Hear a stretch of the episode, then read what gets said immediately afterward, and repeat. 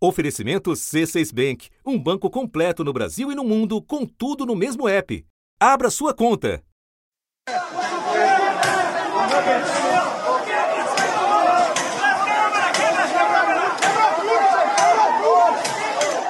Seis meses depois dos atos golpistas de 8 de janeiro, o governo resolveu apresentar um projeto que endurece as penas para quem ameaçar a democracia. Segundo a proposta, punições mais severas a quem, por exemplo, invadir o Supremo. STF! Atentar contra a vida de autoridades da República, como presidente do Congresso, ministros do Supremo. Senhores! Salva! Eu falei que a gente ia tomar essa merda de assalto. Incentivar a violência contra o presidente da República Quebraram a mesa. Quebraram aqui tudo já. Daqui que fica o presidente? E financiar a destruição do Estado Democrático de Direito. Acaba de chegar o abastecimento aqui. Olha só, gente, o tanto de carne que está chegando em Brasília para atender os patriotas. Mais de uma tonelada de carne. Então divulga esse vídeo o máximo que você pode e diz: vem para Brasília porque a guerra começou. O texto vem gerando debate e críticas ao longo dos últimos dias e será enviado ao Congresso para votação. O governo propõe, por exemplo, um novo tipo de crime com pena de 20 a 40 anos para quem atentar contra a vida de autoridades. Outro texto autoriza a apreensão de bens e o bloqueio de contas bancárias de quem praticar crimes contra a democracia, sejam autores ou financiadores. Eu tenho convicção, portanto, do que fizemos nesses projetos. É claro que eu fui deputado, sou senador e sei que o Congresso Nacional é, tem filtros justos no regime democrático é, não tenho a pretensão de que um projeto de lei enviado pelo presidente Lula vai chegar lá e vai sair idêntico ao que foi enviado, mas nós estamos defendendo que precisamos proteger a democracia, porque sem ela os senhores não trabalham, eu não, eu não trabalho e a sociedade não sabe da verdade. Da redação do G1, eu sou Natuzaneri e o assunto hoje é o plano do governo para endurecer a punição a quem pratica crimes contra a democracia. Qual o conteúdo do texto que vai ser encaminhado pelo Ministério da Justiça ao Congresso Nacional e por que ele vem gerando críticas? Neste episódio, eu converso com Augusto de Arruda Botelho, secretário nacional de Justiça e advogado criminalista. Depois, falo com o também criminalista Theo Dias, que é professor da Escola de Direito da Fundação Getúlio Vargas, em São Paulo quarta-feira, 26 de julho. Augusto, o que, que esse pacote traz de diferente que a legislação atual não prevê? Lembrando que essa é uma legislação, a legislação atual é de 2021, ou seja, ela é novinha, né? Bem, tem bem pouco tempo. Ela traz novidades, principalmente após o dia 8 de janeiro.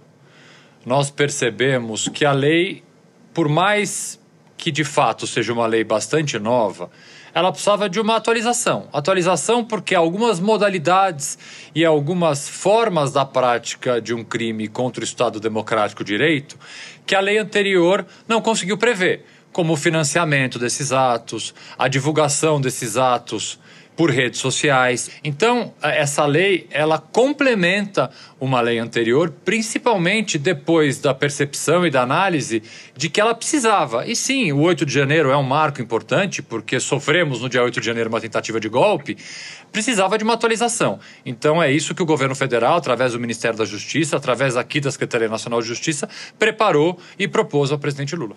Vocês fizeram esse esse documento, esse, essa proposta a várias mãos. Quem vocês ouviram? Quem que participou da discussão? Como é que foi o processo de feitura dessa proposta de legislação? Olha, o processo começou aqui na Secretaria Nacional de Justiça. O ministro Flávio Dino, logo após o dia 8 de janeiro, naquelas noites intermináveis, inclusive eu me lembro que eu dei uma entrevista para você acho que acredito no dia 9 ou no dia 10 de janeiro, você até comentou como a minha cara estava cansada. Era justamente por isso. eu fiz, eu cometi essa indelicadeza. Você falou que eu estava com uma cara cansada. Eu estava mesmo porque uma das tarefas uh, que me incumbiu o ministro foi a redação deste pacote.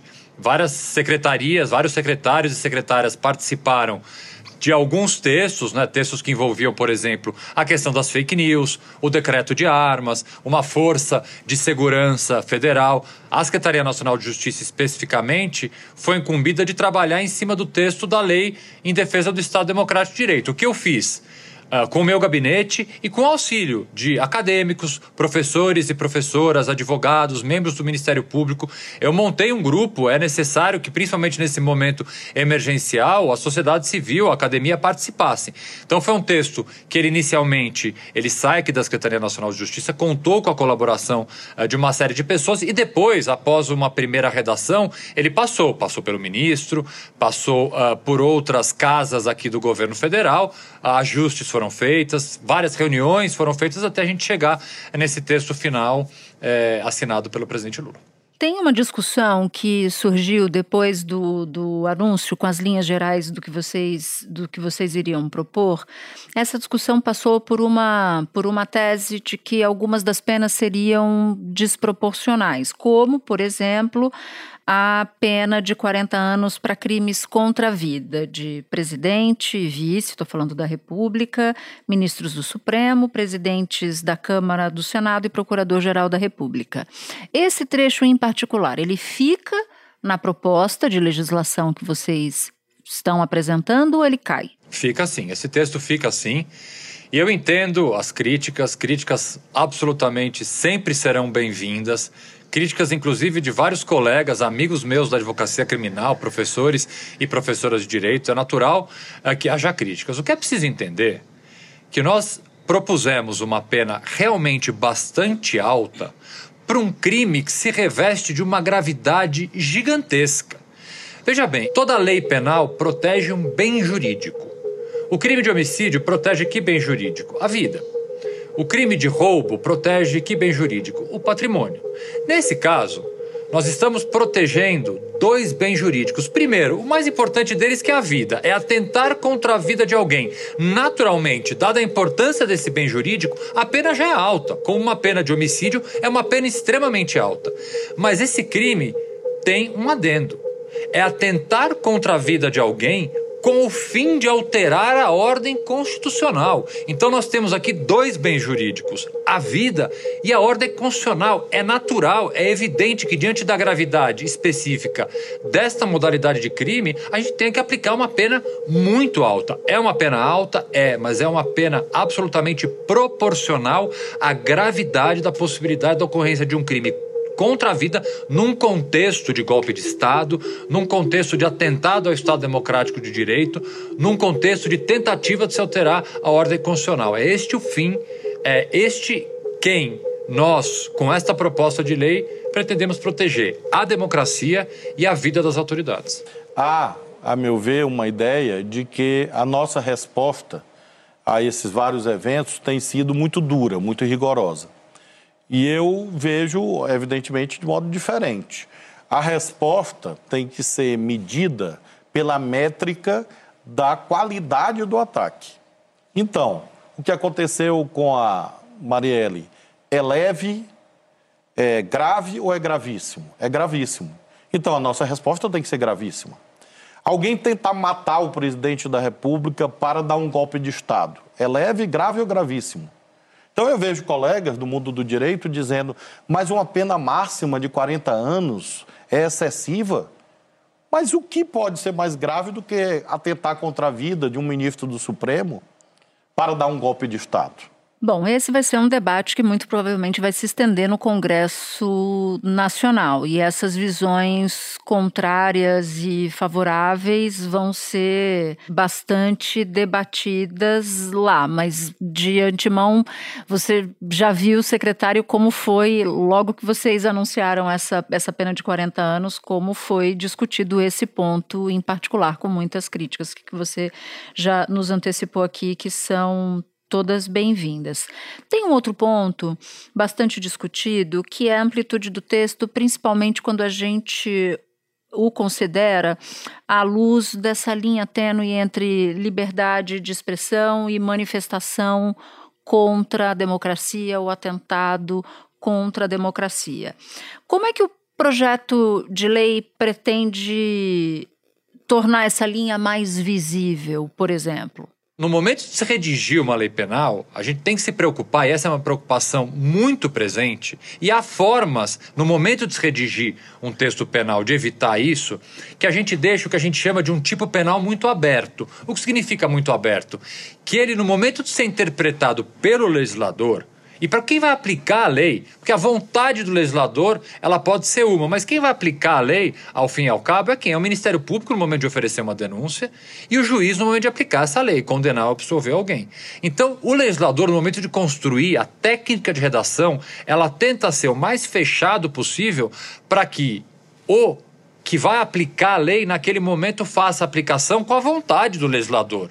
A vontade do representante do povo, porque esse projeto de lei vai passar pelo Congresso, vai ser aprovado ou não aprovado, eu espero e, e acredito que seja aprovado, e aí vai estar refletido o quê? Aí a vontade é, do povo brasileiro pelos seus representantes.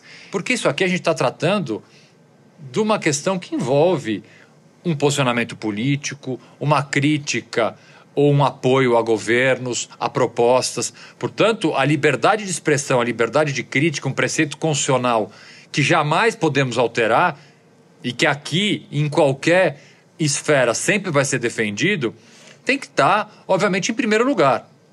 Essa discussão, na TUSA, inclusive, ela foi muito presente em outras uh, discussões de textos legais, por exemplo, com o perigo que se tinha de, ao tipificar, por exemplo, o crime de terrorismo, estar tá se criminalizando movimentos sociais. Essa discussão ela já aconteceu. Então está sempre presente naquele que vai redigir um texto legal essa preocupação de que a lei não seja usada justamente ao contrário daquilo que se pretende no momento da redação dessa lei. Eu entendo que o texto, como foi apresentado, não há uma linha tênue que pode fazer com que o juiz e o Ministério Público, ao fazerem uso dessa lei, possam fazer uso para cercear a liberdade de expressão. Eu não vejo esse espaço. Não se trata apenas, muito pelo contrário, de uma lei que prevê aumento de pena. Ela prevê aumento de pena para situações específicas que a lei anterior, que é uma lei nova, não previa. Nós precisávamos aumentar a pena, sim, quando há participação numa tentativa de golpe de Estado para o funcionário público. Porque o direito penal tem que responder de forma mais firme um agente do Estado, um servidor público que participa de uma tentativa de golpe de Estado. Ah, aumentaram a pena? Não, aumentamos a pena para essa possibilidade. Aumentamos a pena para o caso daquele que financia um golpe de Estado. Aumentamos a pena para aquele que, através de redes sociais, incita pessoas a darem um golpe de Estado. São aumentos de pena dentro de um contexto que nós, após uma tentativa, de novo, vou falar de golpe de Estado que sofremos no dia 8 de janeiro, percebemos que a lei anterior não previa.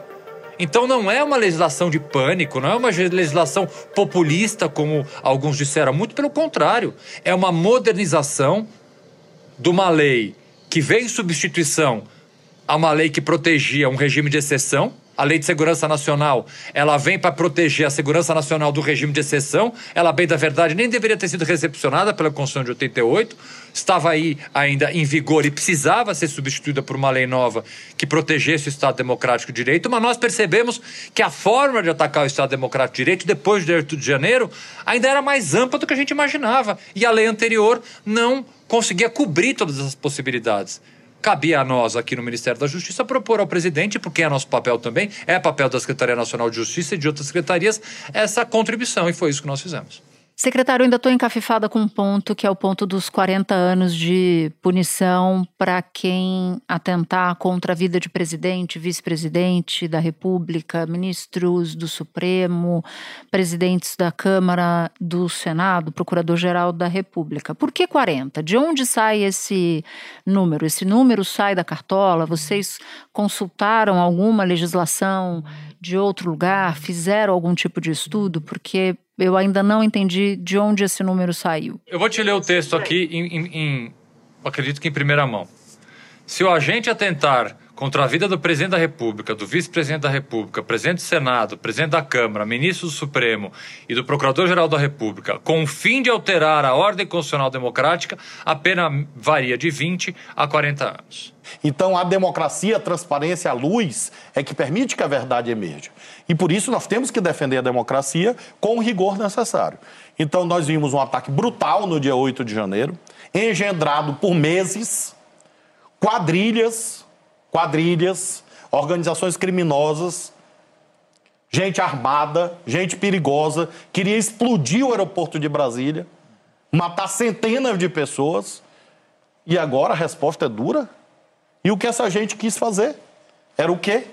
Aí, essa discussão, Natuza, do número da pena, da quantidade da pena ser de 40 anos, eu fico me perguntando aqui aqueles que fazem a crítica. Se a pena fosse então de 30 anos, uma pena equiparada a um homicídio qualificado, não haveria essa, essa, essa contestação? É, o que precisa ficar claro aqui, e eu volto à resposta que eu já dei, é que nós estamos diante de um crime que protege dois bens jurídicos num mesmo tipo penal: a vida e a democracia. Eu não poderia fixar uma mesma pena para um crime que visa proteger dois bens jurídicos ao mesmo tempo. Eu não estou protegendo apenas a vida do presidente da República, a vida do presidente da Câmara, a vida do, dos ministros do Supremo. Eu estou protegendo a vida deles quando a vida deles sofre um ataque num contexto de tentativa de se alterar a ordem constitucional. Eu não consigo visualizar gravidade maior e por isso sim a pena não foi sacada da cartola, não foi inventada, é diante da gravidade do fato concreto. Se nós estivéssemos tratando de um crime de homicídio clássico, eu poderia discutir por que aumentar a pena. Seria aí uhum. sim o que uh, uh, se critica de forma correta um populismo. Aumenta-se pena, sendo que esse aumento isolado da pena não resolverá o problema. Aqui não, aqui eu estou criando um tipo penal novo que protege, volto a dizer, dois bens jurídicos juntos e diferentes: a vida e a democracia a resposta da sociedade, a resposta do legislador, a resposta da lei precisa ser mais dura do que simplesmente a resposta que a lei dá para um crime de homicídio comum. Não é uma criação mágica, não é um número tirado da cartola. É um número condizente com a gravidade da situação. Augusto de Arruda Botelho, secretário nacional de Justiça, obrigada por ter topado, obrigado inclusive por ter dado em primeira mão o texto literal que vai vir no, no projeto de lei. E uma pergunta: esse projeto de lei vocês apresentam quando? Ele vai quando para o Congresso Nacional? A parte de tramitação disso não cabe a mim eu já tive bastante trabalho redigindo e discutindo tudo. A tramitação agora fica em outros lugares. É outro departamento, é outro, é outro departamento. guichê, não é isso? Exato. Tá certo. Secretário, muito obrigada por ter topado falar com a gente e explicar tudo para quem nos ouve. Um abraço, bom trabalho. Tchau, tchau, um abraço. Espera um pouquinho que eu já volto para falar com o Theo Dias.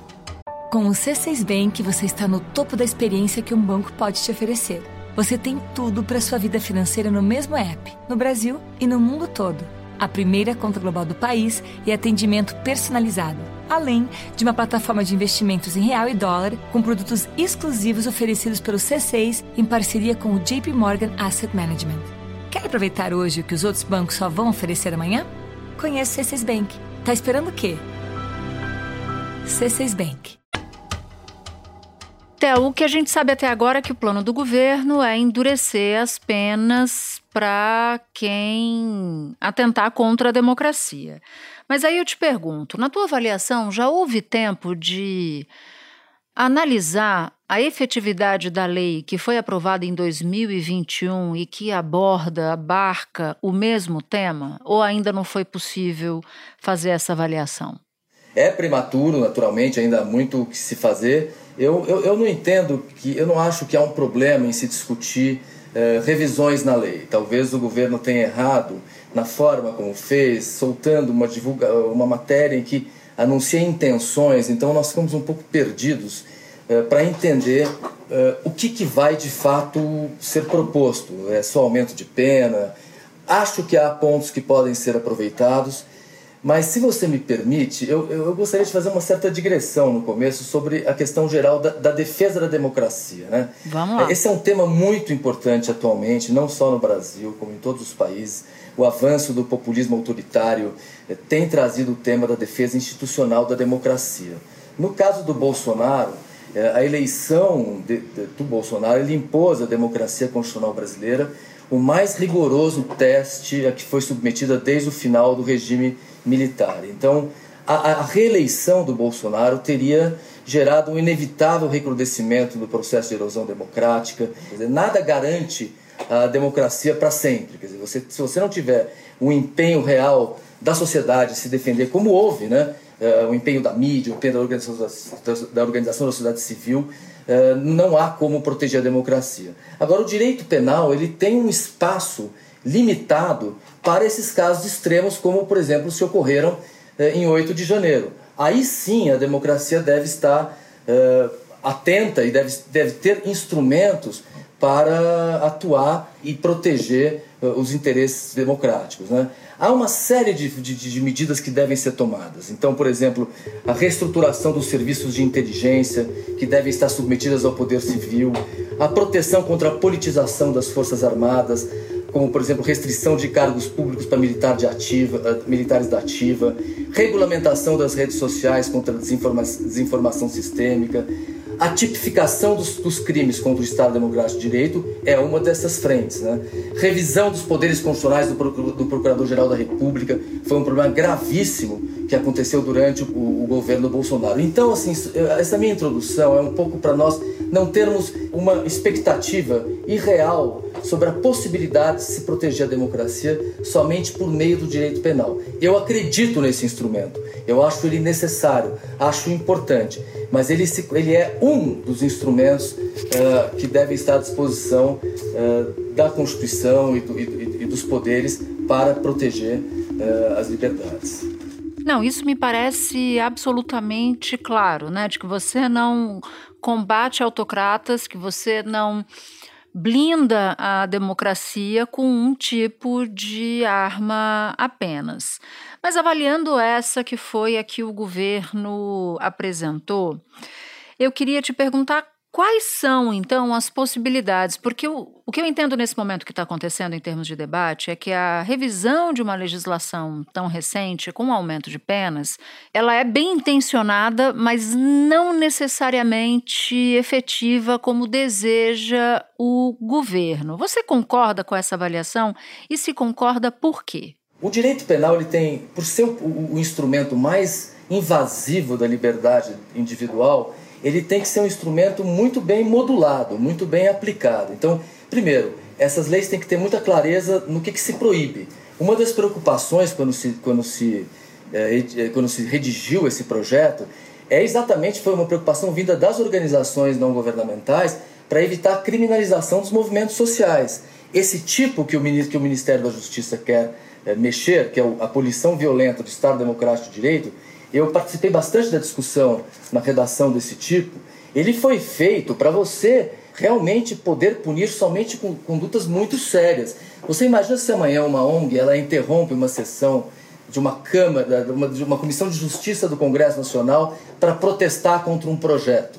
Ela está lá, está causando distúrbio, está causando inconveniente ao Poder Legislativo, mas ela não está tentando abolir o Estado Democrático de Direito. Então, esse texto que é tentar com emprego de violência ou grave ameaça abolir o Estado democrático de direito, impedindo ou restringindo o exercício dos poderes constitucionais, foi feito para medidas realmente drásticas, atos realmente perigosos contra o Estado de Direito e não amanhã para ser aplicado contra o MST, por exemplo, que se invadiu uma sessão do Congresso para tentar protestar contra, contra um ato. Então, uh, eu, eu não sei o que virá em termos de transformações. Muitas vezes você pensando nesse fato de 8 de janeiro, tentando aprimorar a lei, tem o risco de você ampliar de tal forma e amanhã não sei quem serão os juízes, não sei quem serão os ministros do Supremo, não sei qual será o contexto político, isso poderá é, reverter contra a própria democracia. Eu queria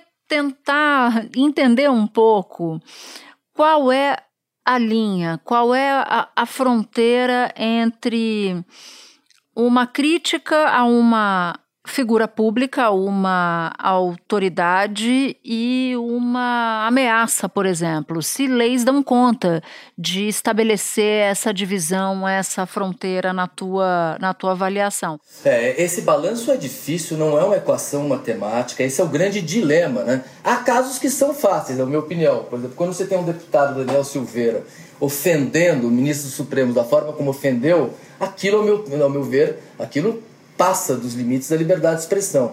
Há outros casos mais difíceis. Depende um pouco também do momento que você está vivendo, o quanto a democracia está em risco. Uh, eu, talvez uh, em alguns momentos o Supremo, o, o, o Judiciário possa ser mais condescendente, mas de fato esse dilema que você traz é o grande dilema da proteção da democracia. O ministro do Supremo, Alexandre de Moraes, foi hostilizado e teve o filho agredido no aeroporto de Roma. Ontem. A Polícia Federal identificou que os agressores são uma mulher, Andréia Mantovani, e dois homens, o empresário do interior de São Paulo, Roberto Mantovani Filho, e Alex Zanata. A ação começou quando Andréia Mantovani chamou Moraes de bandido, comunista e comprado. Logo depois, o marido dela, Roberto Mantovani Filho, gritou e agrediu fisicamente o filho do ministro. Mantovani Filho chegou a acertar o rosto do rapaz. Com o impacto, os óculos do filho do ministro caíram no chão. O que aconteceu com o ministro Alexandre Moraes não é figura atípica. Uh, ele foi vítima de crime contra a honra. Inclusive, há, uma, há um aumento de pena quando, quando o crime contra a honra ele é dirigido a agentes públicos. Uh, mas a questão é se aquilo que aconteceu foi um crime contra o Estado Democrático de Direito. Se você confunde a figura do, da autoridade pública com a instituição a qual ela pertence. A Lei de Segurança Nacional fazia isso. Em alguns casos pode acontecer que sim, que essa mistura ocorra. No caso do, do, do Daniel Silveira, eu acho que ocorreu. Quando ele ataca o ministro Faquim, quando ele ataca o ministro Barroso da forma como atacou, ele está, ele está atacando o Supremo. Né? Então tem que ser pensado num sistema geral de proteção da democracia. O direito penal é um faz parte disso e aprimoramentos podem ocorrer, devem, são bem-vindos, mas o governo ainda não disse quais serão. Né? Sem dúvida. Theo, muito obrigada por ter topado falar com a gente. Foi um prazer receber você aqui no assunto. Tá ótimo, prazer é Este foi o assunto, podcast diário disponível no G1, no Globoplay ou na sua plataforma de áudio preferida. Comigo na equipe do assunto estão Mônica Mariotti, Amanda Polato, Lorena Lara, Luiz Felipe Silva, Tiago Kazuroski, Gabriel de Campos, Nayara Fernandes e Etos Kleiter. Eu sou Natuzaneri e fico por aqui. Até o próximo assunto.